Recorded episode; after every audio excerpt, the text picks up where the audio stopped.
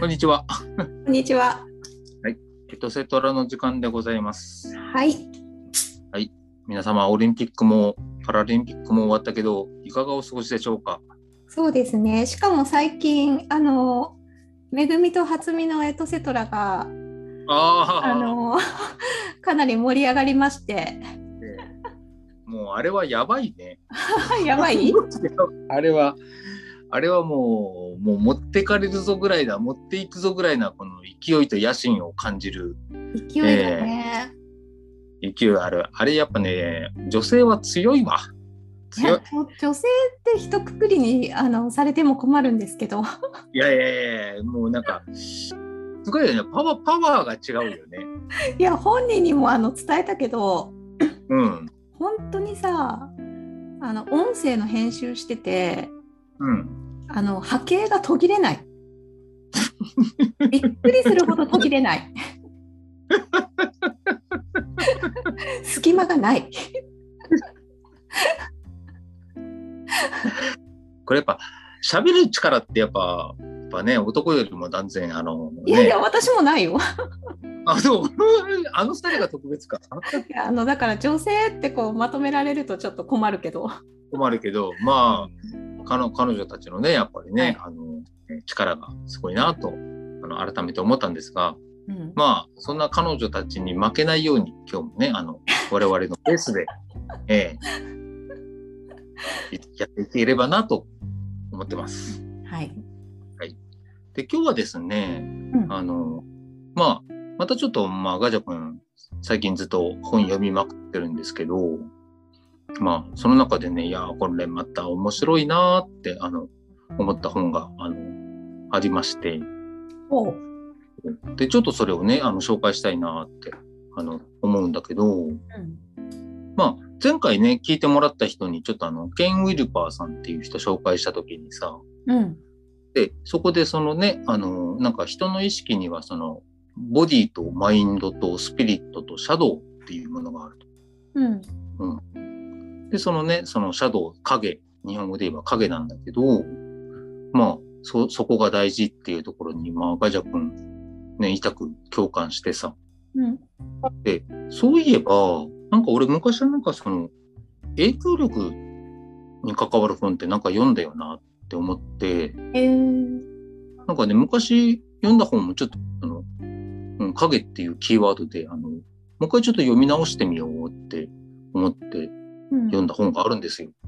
で、それがですね、あの、タイトルが、うん。影響力の武器。影響人力はの武器。うん。武器、そう。人はなぜ動かされるのかという、うん。あのアメリカの社会心理学者、ロバート・ D・ チャルディーニさんうん。ね、あの、書いた本がありまして、うん。ええまあね、これ、あの、俺が手元に持ってるのは第3版になるんだけど、まあ一番初めは1980年にあの書かれた本で、えーうん40年前だ。まあそうだね、それくらいになるんだね。まあこれね、この本なんかその、心理学といえば心理学っぽいあの話なんだけどさ、うんうん。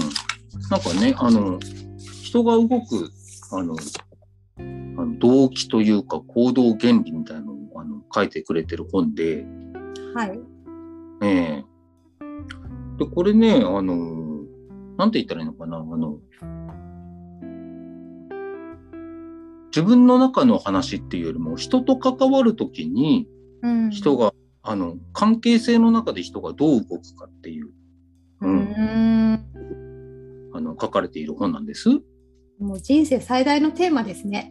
あまあ、一つはそれで人生最大のテーマですね。あの、うん。するしないに関わらず。うん。うん。でね、まあ、これのね、あの、まあ、面白さというかさ、うん。あの、結構こういうその心理学のね、あの本って、コンビニとかにもいろいろ売ってるけどさ、うん。うん。でもなんかね、まずその前提条件がね、あって、うん。で、あのーなんかね、あの、本の中ではあの、テープの例が出て、その、カチサーって言ってるんだけど、うん、カセットテープ、カセットテープ、うん、ある刺激が、あの、入ると、あの、無意識に動き出すっていう人はね、うん、っていうものがあると。うん、で、これ、あの、最初その動物の話でね、その、メスクジャクのあの子供の例を出してきて、その、ピーピーピーピーっていう音に対しては、子供の鳴き声に対しては、母親は、たとえ、たとえそれがあの、剥製であろうが、作り物であろうが、生物であろうが、ね、あの、関係なしに母鳥はそれを守るっていう、うん、あの、女性の話が出てくるんだけど、うん、でも実はこれって、うん、あの、動物だけじゃなくて、うん、あの、人間にも備わってる、うん、あの、基本的な原理なんですっていう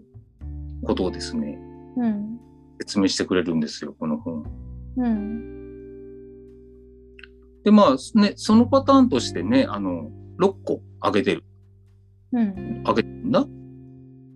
で、あのー名前だけ言うと、一つはね、あの、偏方性って言って、その、返すっていう形に報道の方って書いて、あの、まあ、そのね、あの、人は何か、誰かから何かを、恩、恩を受け取ったらそれを返さなきゃならないって思うっていう、あの、まず、動きがあると。で、あの、次が一貫性っていうのがあってさ。で、一貫性っていうのは、あの、なんかね、自分の決めたこととかね、あの、こうと決めたことをなるべく崩さないようにするって、変えないようにするっていう動き。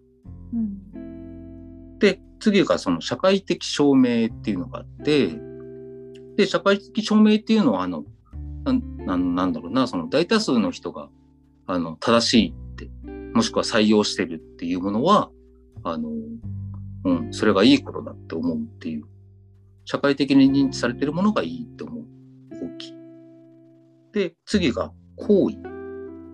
行為っていうのは人を好きになることのね、意味の行為で、まあ自分が好きだって思うものに対しては、あの、やっぱり、なんだろうな、その無条件に動こうとするっていう動き。であって、あと二つがね、その権威ってね、うん、自分より立場の上になものに対して、あの、それが絶対だろうって信じ込むっていう動き。うん、で、最後が希少性って書いてあって、これはまあ、あの少ないものに対してより魅力的に感じるっていう動き。っていうこのね、6個のね、パターンをね、うん、あの、あの、紹介してるんだ。うん、で、これね、一つ一つやっていくのがね、また面白いんだけど、でもなんか、今さ、話聞いたこの6個のパターンの中でさ、うん、あきちゃん特になんかその、興興味湧いた部分ってなんかある？興味湧いた部分？うん。偏方性、一貫性、社会的証明、行為、権威、希少性って、今全部すごくあの無意識にだけどうん。いろんな場面で発動されてるよね。多分ね、いろんな場面でね、発動されてると思う。うんうんで、これあ、ちょっと言うと、うん。うん。あいいよ。これ、本のタイトルがさ、影響力の武器って言ってるんだよね。うんで、なぜ武器かっていうとさ、あの、今言ったその6個の、あの、人のパターンを、あの、本当はこの6つのパターンって、人類がね、あの、今まで社会生活を営む上で、あの、こういう、こういうふうに動き、動いた方が効率的に生きていけるっていう、あの、本能的行動なんだよね、これってね。うんうんなるほど。偏方性とか言って恩を返すとか、自分の主張を一貫させるとか、大多数のものに従うとか、ね、好意を持ったものに対して、あの、なんだろうな、積極的に行動するとかってさ。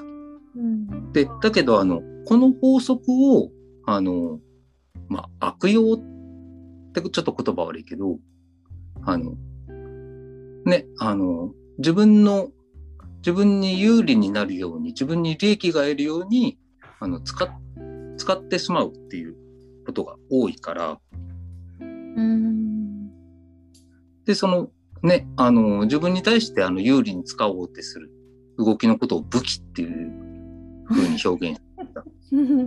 で、その武器が使われてるから、それぞれの中でね、その防衛法、防衛方法っていう項目で、どういうふうに守るかっていうことも紹介していくんだけどさ。うんだからこの人のね、あの、基本的な行動パターンを、あの、悪用、あの、されてる。悪用するっていう。うん。あの個人的にさうん。すごいこう気になることっていうかうん。うん。よく考えることの中にねうん。あの人を助けるって。すごい難しいなってはいはいはいはいはい。思うことがあってうん。うん。でこれってさあの個人的な関わりもそうだしうん。あのもうちょっとこう大きなテーマというかさ、うん。うん。まあ、貧困だったり差別だったりうん。うん。あのそういう部分でもきっと一緒だと思うんだけどうん。うん。あの人を助け助ける時うん。うん。ってあのさ人を助けることがいいことですっていう風にうん。うん。育ってるじゃん。うん。うん。あのみんなうん。そうだね。あの。一般的な社会通念としてさうん。うん。うん。目の前に困ってる人がいてうん。でその人がどんな人であれうん。うん。あの人を助けることってすごくこう美しい美しいというかあのいいことうん。うん。なんかこう高尚なことのようにさうん。うん。植え付けられてると思うんだよね。うん。うん。うん。でまあいろんな場面はあると思うんだけどうん。あの私はさ果たしてそれが本当なのかってあのずっと思っててはいはいはいはい。答え別に今ないんだけどうんうんうんうん。あのとにかく時々そういうことを考えるんだよね。うんうんうんで今その本の話を聞いてたらうん。うん。やっぱりそのそういう誰かを助けられるような状況になった時にうん。自分の中で勝手に発動しているものうんうんうんカセットテープのさ「勝ちさー」っていううん。はいはいはいはいはい。あの本当にその自分が意識する前にもう発動してしまうことってうん。あのあるんだろうなっていうのも思ったしうんうん。あとその助けられる側うん。あの困っている側の人がさうん。あのそれはまあ本当にそこもいろんなあのパターンがあると思うんだけどうんうん。あの無意識にまあこういう自分を演じれば人が助けてくれるだろうっていうね、うんうんうんうん、まあちょっとその、うん、人を利用するというかさうん。うんうんそういうこともまああるじゃない？うん。うんうんなんかその影響力の武器っていう部分がうん。うん。あなんかそういう意味なのかなって思ったんだけど。ねこれ本当にさあの、個人の生活とかさあの育ちとかさそういったもの以前にさあの人であるがゆえにあの備わってるなんかまあ条件反射的なもの。うんなんだよねとも本読んでて思うのはね。うん。でだからあのどうしてこういうことしちゃうんだろうっていうことの答えの一つはさそれがねあの人類のね進化の中でさうん。あの人類があのこうすることによってあのうまくね社会生活を集団生活を営めるようになったっていうあのなんだろうな。うん遺産というかさ、ううん。ん、知恵の蓄積？そうだね。あのから来るものっていうあの見方ってね結構俺これだ一つは大事かなと思うんだよね。うん。だから自分の性格とかさ考え方かって思う前に、うん。そもそもうん。あの人間ってなんかそういう動きが備わってるよって。うん。なんかね、あの、食べ物、悪い食べ物を吐いたら戻すみたいなさ。うん。それも性格とかは関係ないんだわ。体の話なんだけど、生理現象に近いんだ。近い、近いと思う。そういう感覚でいいんだと思うんだよね。うんうん。で、だから、あの、そうなった時にさ、さっきあきちゃんの言ってた、その、困ってる人を助けたいっていううんところ？うんまあ、無理しゃりそのね、今言った6つのパターンで当てはめるんだとしたらさ、うんまあ、一つはその、この偏方性って言ったら、あの、まあ、あの、これは基本的にはあの、受けた恩を返すみたいなさ、もらったものは返さなきゃならないみたいな感じだから、まあ、まず関係性の中であったのかもしれない。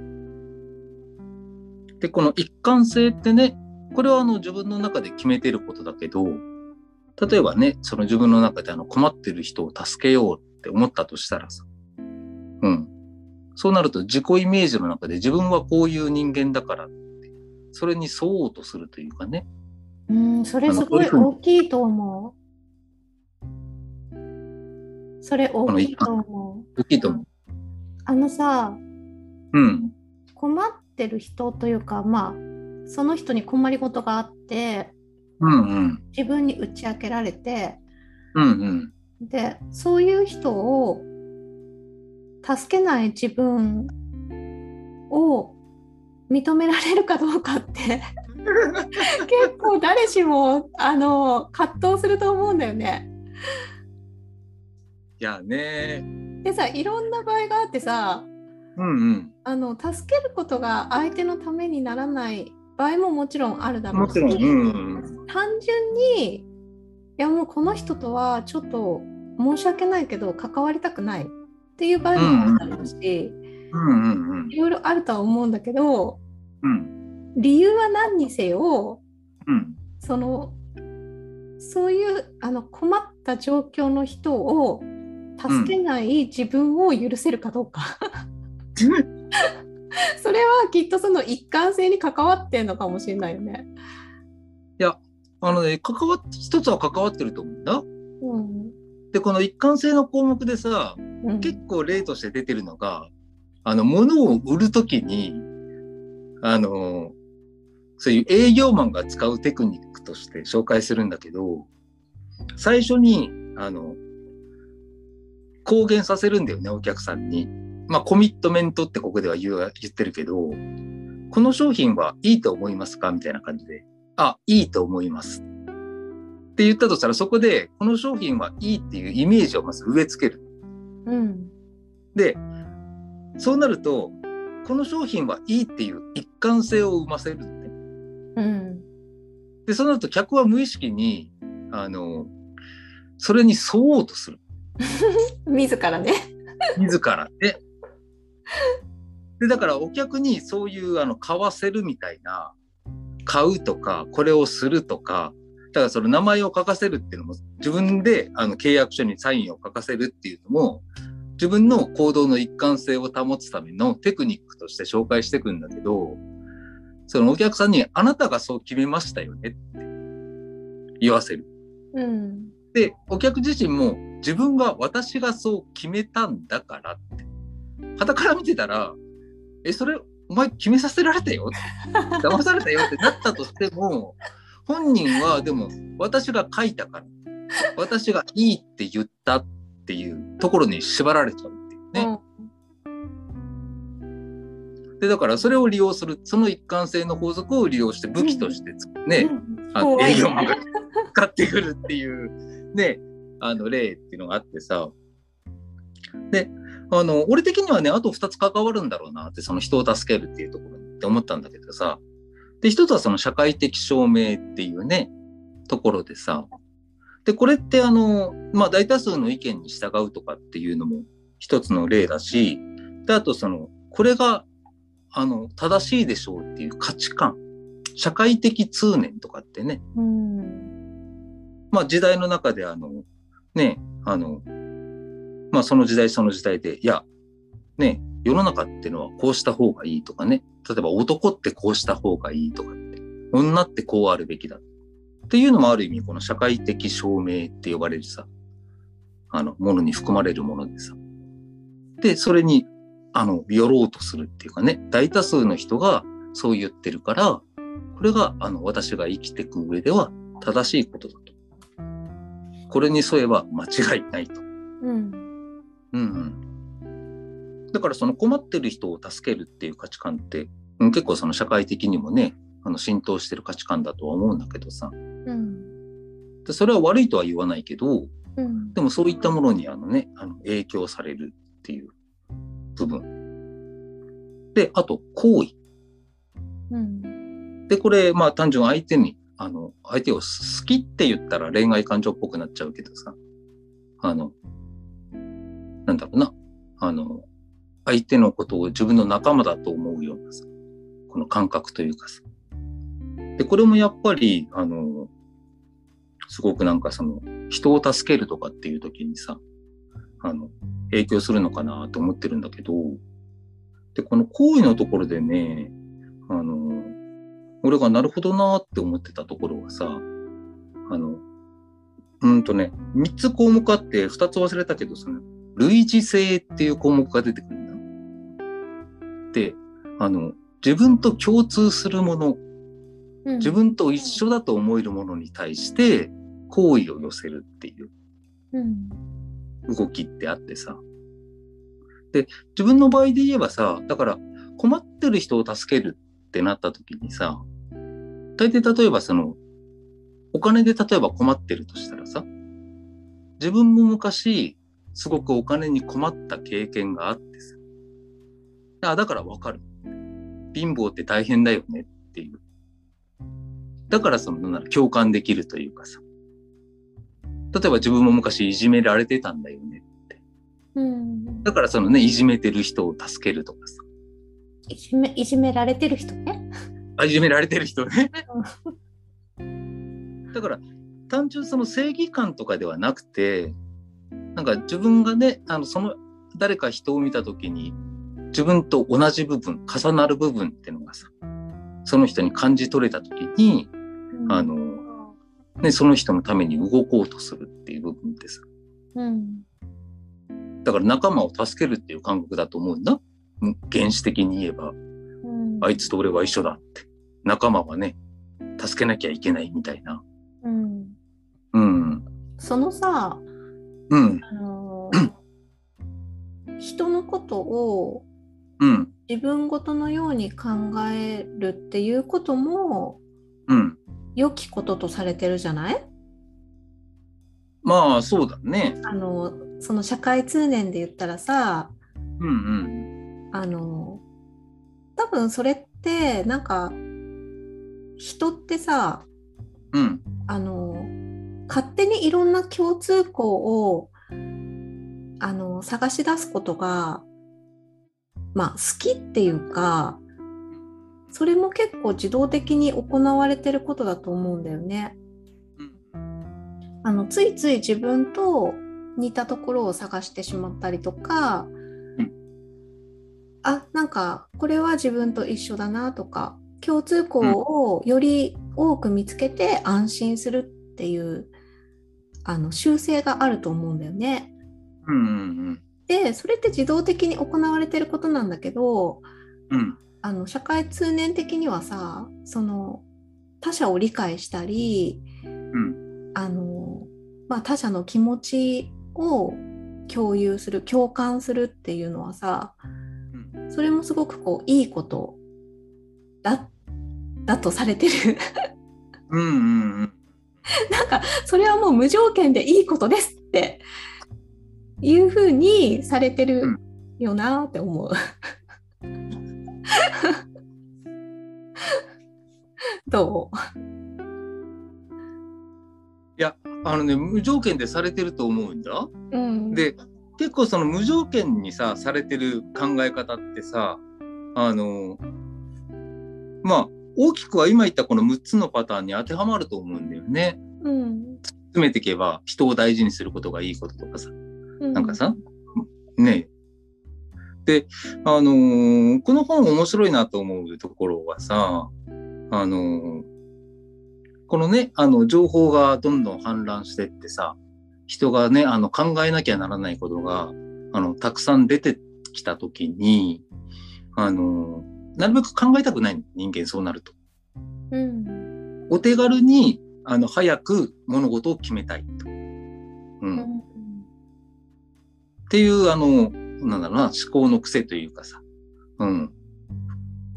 そういう考え方をしようとして、で、そうなると、あの、どうしてもなんか、あの、無自覚に備わってる今言った偏方性とか一貫性とか社会的証明とか行為とか権威とか希少性とかっていう、あの、思考パターンに、ある意味逃げるというかね。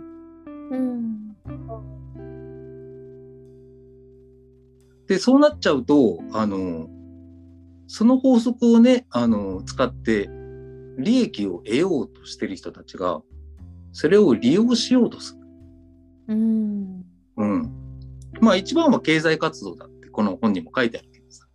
うん。物を売るときのね、物を買わせるときの。うん。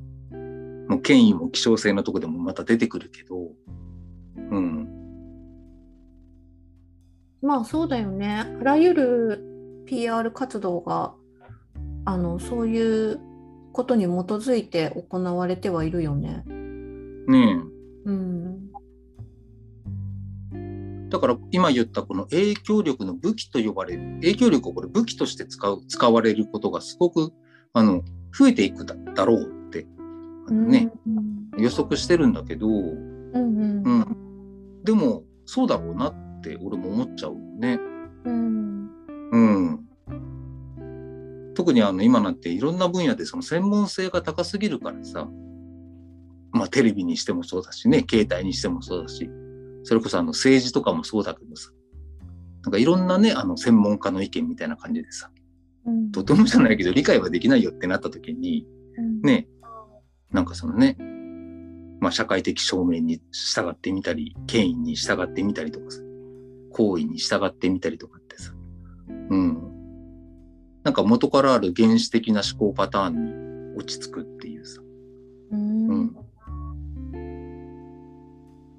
で、多分これから社会がどんどん複雑になっていくにつれて、あの、なおさら、あの、こういう思考パターンにどんどん、あの、人間になっていっちゃうんじゃないかって思うぐらい、あの、うん。あなるほどなーって思ったんだよね、これね。それにあがらうこともできるのかな？あ、それに抗うこともできる。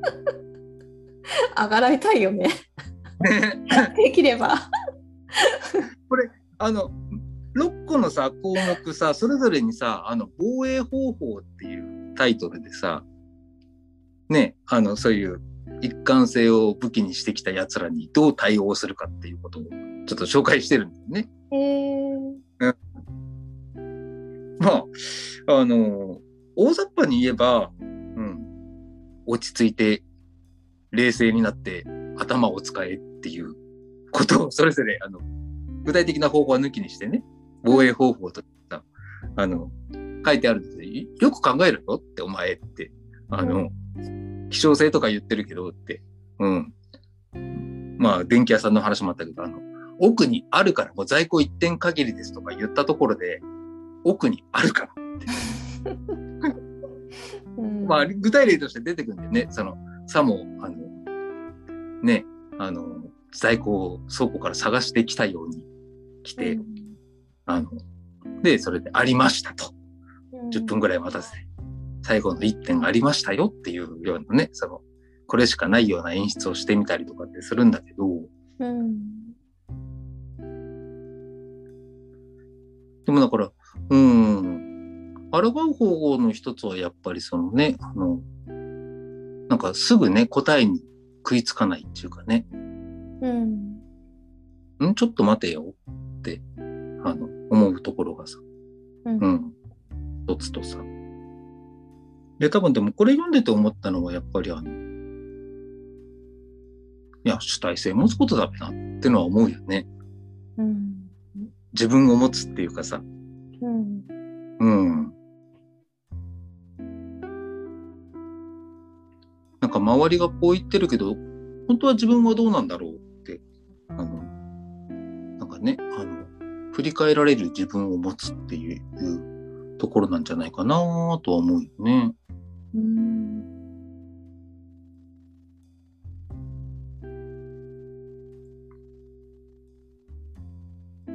そのさ主体性とうん。あの人を助けることのさうん。関係性ってあのガジャ的にはどうなの？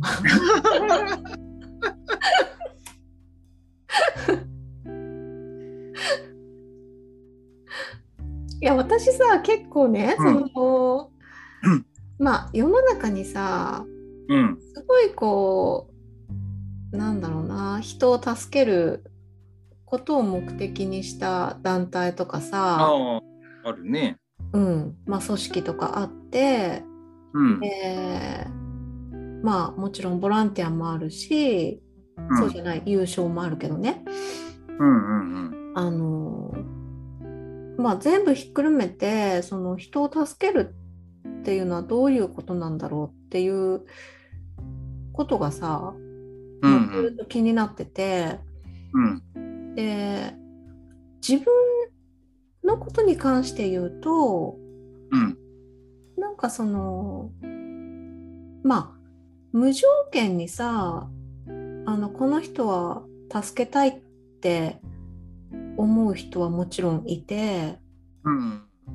あのそういう時ってさ別にそんなこと考えもしないよねあの、うん助けるべきかどうかなんて考えもしないしうんうんうん。もうその前に行動してるっていうか、うんうんうん。うんまあどうしたらいいんだろうってあの自分事として悩むし、うんまあ、考えずに行動するんだけどねうんうんでもあのそうじゃない関係性の場合に、うん。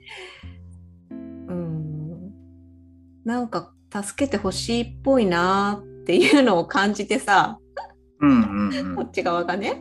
はいはいはいはいはい。ででもなんかどっかでちょっと引っかかるところもあって、うんうん。うん、どうすどうすべきなのかなとかうんうん。あのどういう距離感で接していったらいいのかなとかさうんうん。あの考える時ってうんうん。まあ大抵さ私の場合はうん。あの自分のそのやりたいことに夢中になれてない時なんだよ。うんうんわかる？うん。あ、わかる。自分自分にそのやりたいこととかうん。あのこうするっていう、まあ、何かがあってうんうん。あの、まあ、毎日それに向かってさ過ごしてるんだけどうんうん。それに集中できていない時ほどうん。なんかそういうこう悩みじゃないけどうんうん。あのモヤモヤ感っていうかさ、うんうん。うん、このこの A さんを助けるべきかとかさ、うんうんうんうんうんうん、だからこう自分自分に集中してない時っていうか、うん、なんかそれってそのカジャの言ってる主体性なのかね。まあ、だから集中できてない時っていうのはやっぱりその主体性がわからなくなってる時なんなのかなとは思うんだ。うん、薄れてる。薄れてる。うん、ちょっとね、今の話聞いてて2つ言いたいなと思ったんだけどさ、うん、あの、一つは今言ったこの本の中でさ、この6個のね、その人間のパターンがあると。で、これのね、発動条件がね、ある。で、発動条件のは、不確かで不確実な状況の時に、うん、この偏方性、一貫性、社会的証明、行為、権威、希少性っていうのが動きやすくなる。うん不確かな時？不確かな時。これ本の中では社会、社会情勢のことを指して言ってたけど、うん例えばこれからどうなるかわからないとかね。今だったらそのコロナでさ、ね、どうな、ね、経済状況とかどうなるか、ね、生活がどうなるかわからないとかってね。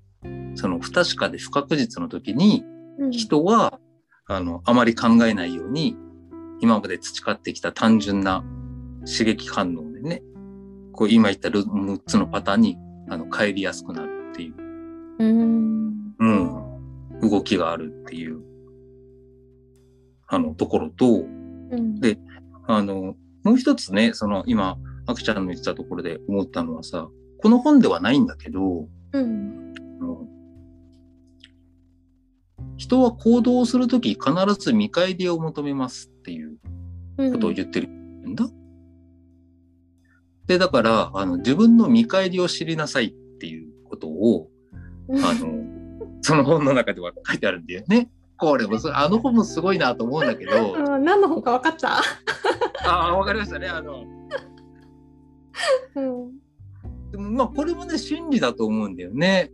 うんで、だから、好きなことやってる時とかっての、なんだろうな、あの、言葉変えればさ、これすることによってこれを得ようっていうものって自分の中で無意識にあると思うんだよね。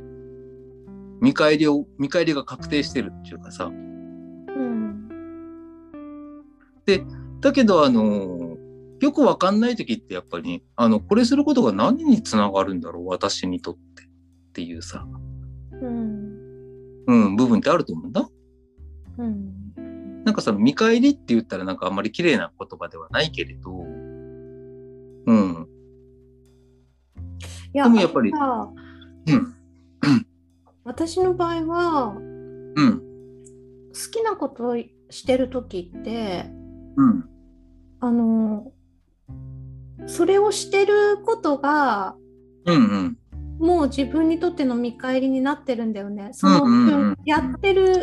時間がうん、うん、もうすでに見返りなんだよね。うん、うん、自分にとってはその見返りっていう言葉を使うんだとしたら。うん、うん、うん、うん、だけどそのまあそこからちょっと外れてあのねいろんなことをそのうだうだ考えてる時っていうのはうん、もう本当に今そのガジャが言ってくれたようなうん、なんか本当に自分のためになるんだろうか本当に相手のためになるんだろうかっていうことを結構考えちゃう。うん、うん、でそれをさなんか突き詰めていくとあのまあ自分なりにはさ相手のためになるかどうかって真剣に考えてはいるんだけどうん、でも最終的にはさ多分自分のことを考えてるんだと思うんだよね。うん、うん、あの、うん。なんか最終的にっていうか、潜在的に、うん、あの、この人を今ここで助けないことで、うん、自分にどんなデメリットが今後生じるんだろうみたいな、うん、うん、なんかそういう気持ちってさ、それもまた一つの見返りであって、うん、あの自分の意識には上がってこないけどさうん、そういうあの身勝手さってあると思うんだよね。うん、うん、自分の中に。うん、うん、結局今なんかここの人を助けないことで例えばね自分に悪いことが起きたらどうしよはいはいはうとかさ。い。うん、なんかそういう意識ってあの人にはあってさ、うん、うん、だからすっごく相手のことをかん相手とかその社会のことを考えているようで実は結局自分のことしか考えてないっていうかさ。わうん、うん。かんない。私だけかもしれないけど。いやいやいや、大丈夫、大丈夫。そんなことない、そんなことない、大丈夫、大丈夫、大丈夫。大丈夫、大丈夫、大丈夫。そこはもう、あの、大丈夫です。1000人いたら、に人である限り、あの、あると思う。ねうんまあだけどなんかそのいろんなやっぱりそのこの本に書かれてるさうん。6つの機能とかが、うんうん。うん、日常の中でもこう自動的に発動されてて、うん。うん、本当に自分がしたいようにあのしてない別の,、あの選択をしてる場面っていうのもあるだろうなって思う。いや、あのーなんかね、本当に自分で選んでるっていうよりも、この場合は選ばされてるっていう状況なんだと思うんだよね。あの、この6つでパターンで動いてるっていうことはさ。うんで、多分残念ながら、ほぼほぼこのパターンで動いてるような気する。うん、大抵の人、自分も含めてね。そうだね。それやっぱあの、まあ、考えるよりも先に、うん、こういう考え方の成功事例があるんだからもうそれに当てはめちゃえばいいっしょ、みたいな。うんうん。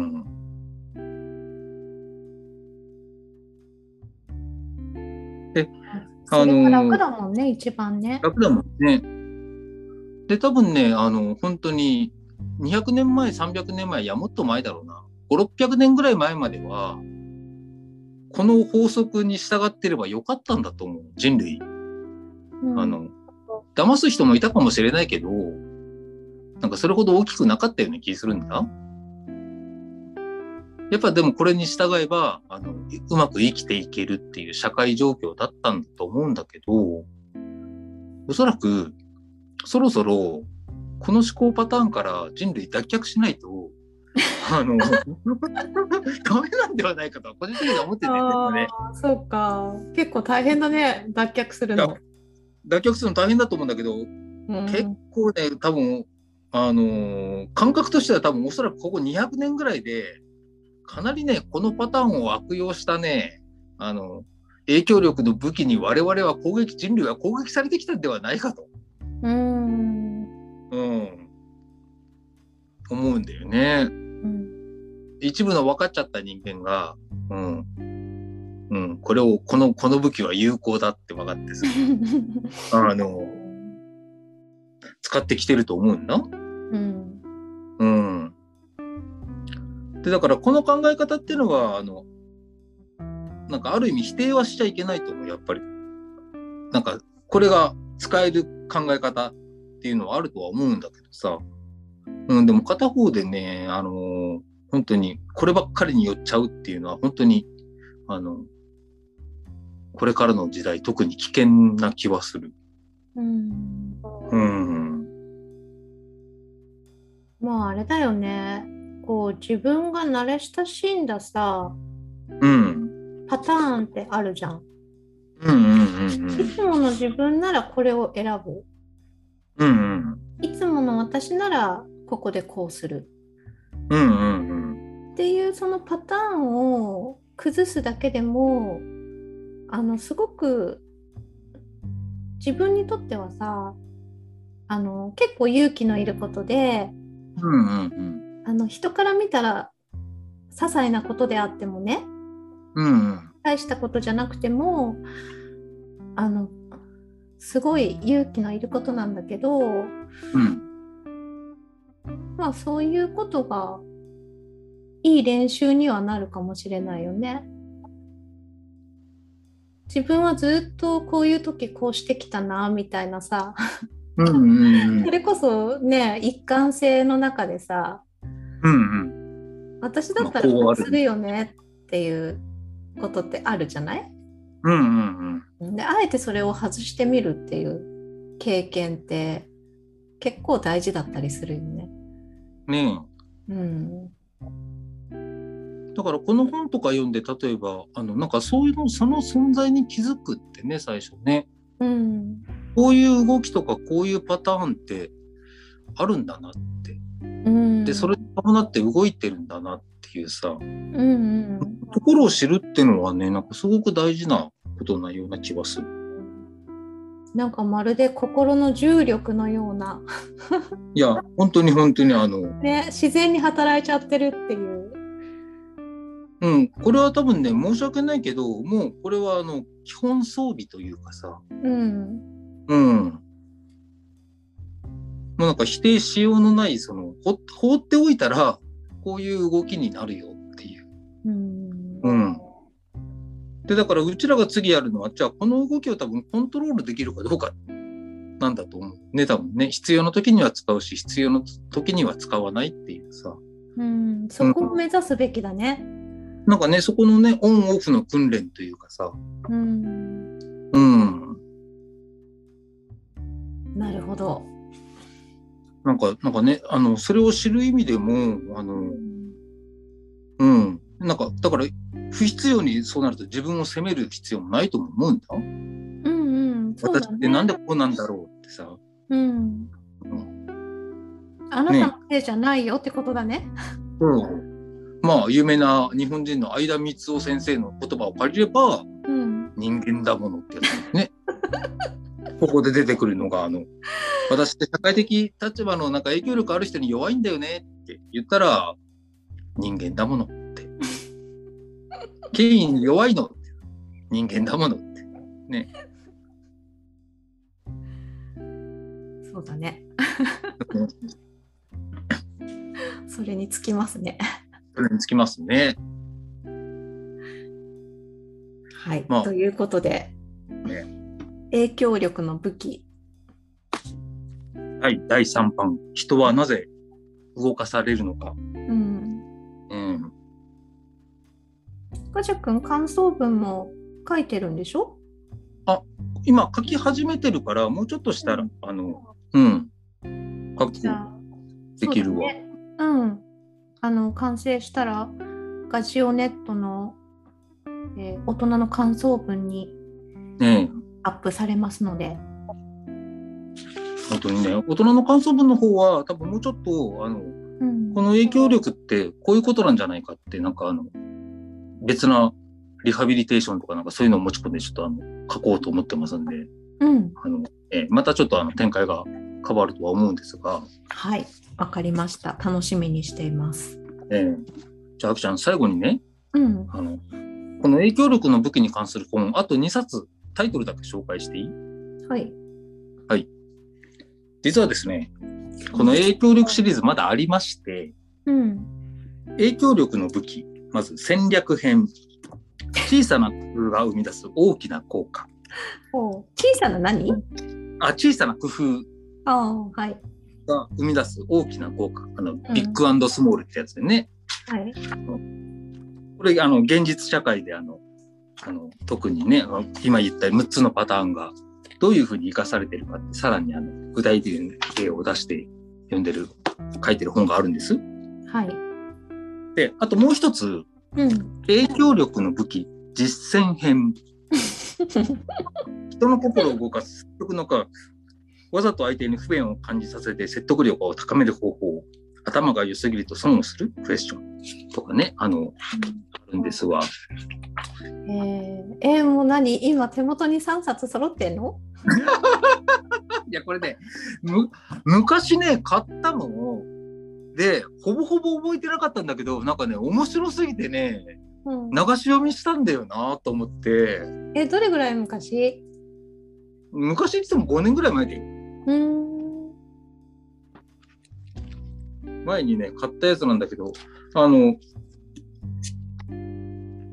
今紹介しただあ今紹介した最初に紹介したその影響力の武器第3版の方はあの実際その大学で研究したり研究者があの本当にその会社に入ってで営業の仕事をしながらこういう法則があるっていうのを見つけていくやつなんだけどあの戦略編とね実践編はねそのいやこれねまたこれ営業マンとかねホテルマンとか読んだらすごい面白いと思うんだよね。あのへえ。いう、本当に社会生活の場でその、どうやって相手に選ばせるかとか、あの、やる気をどうやって高めるかとか、かね、それともっともっと具体的なことをね、あの、やってるんですわ。そうですか。ね、ちょっと興味のある方は、この影響力シリーズ、ね、なかなかあの読ませてくれるんで、う ん興味のある方。仕事にも使えそうだね。ああ、だから、そういうサービス業とかいいんじゃない？と思うけどね。日常生活でもいいと思うけど、うん。ロバート・ B・ チャルディーニさんですね。そうですね。うん。ありますんで、はい。ぜひとも、あの、興味が湧いた方を手に取ってみていただいて。はい。ガジオネットの方も時々覗いてみてください。はい、よろしくお願いします。はい。あんまりアップしてないけど、よろしくお願いします。大丈夫？じゃあ。そんなところで、はい今。日は影響の武器でした。はい。ありがとうございました。ありがとうございました。バイバーイ。バイバイ。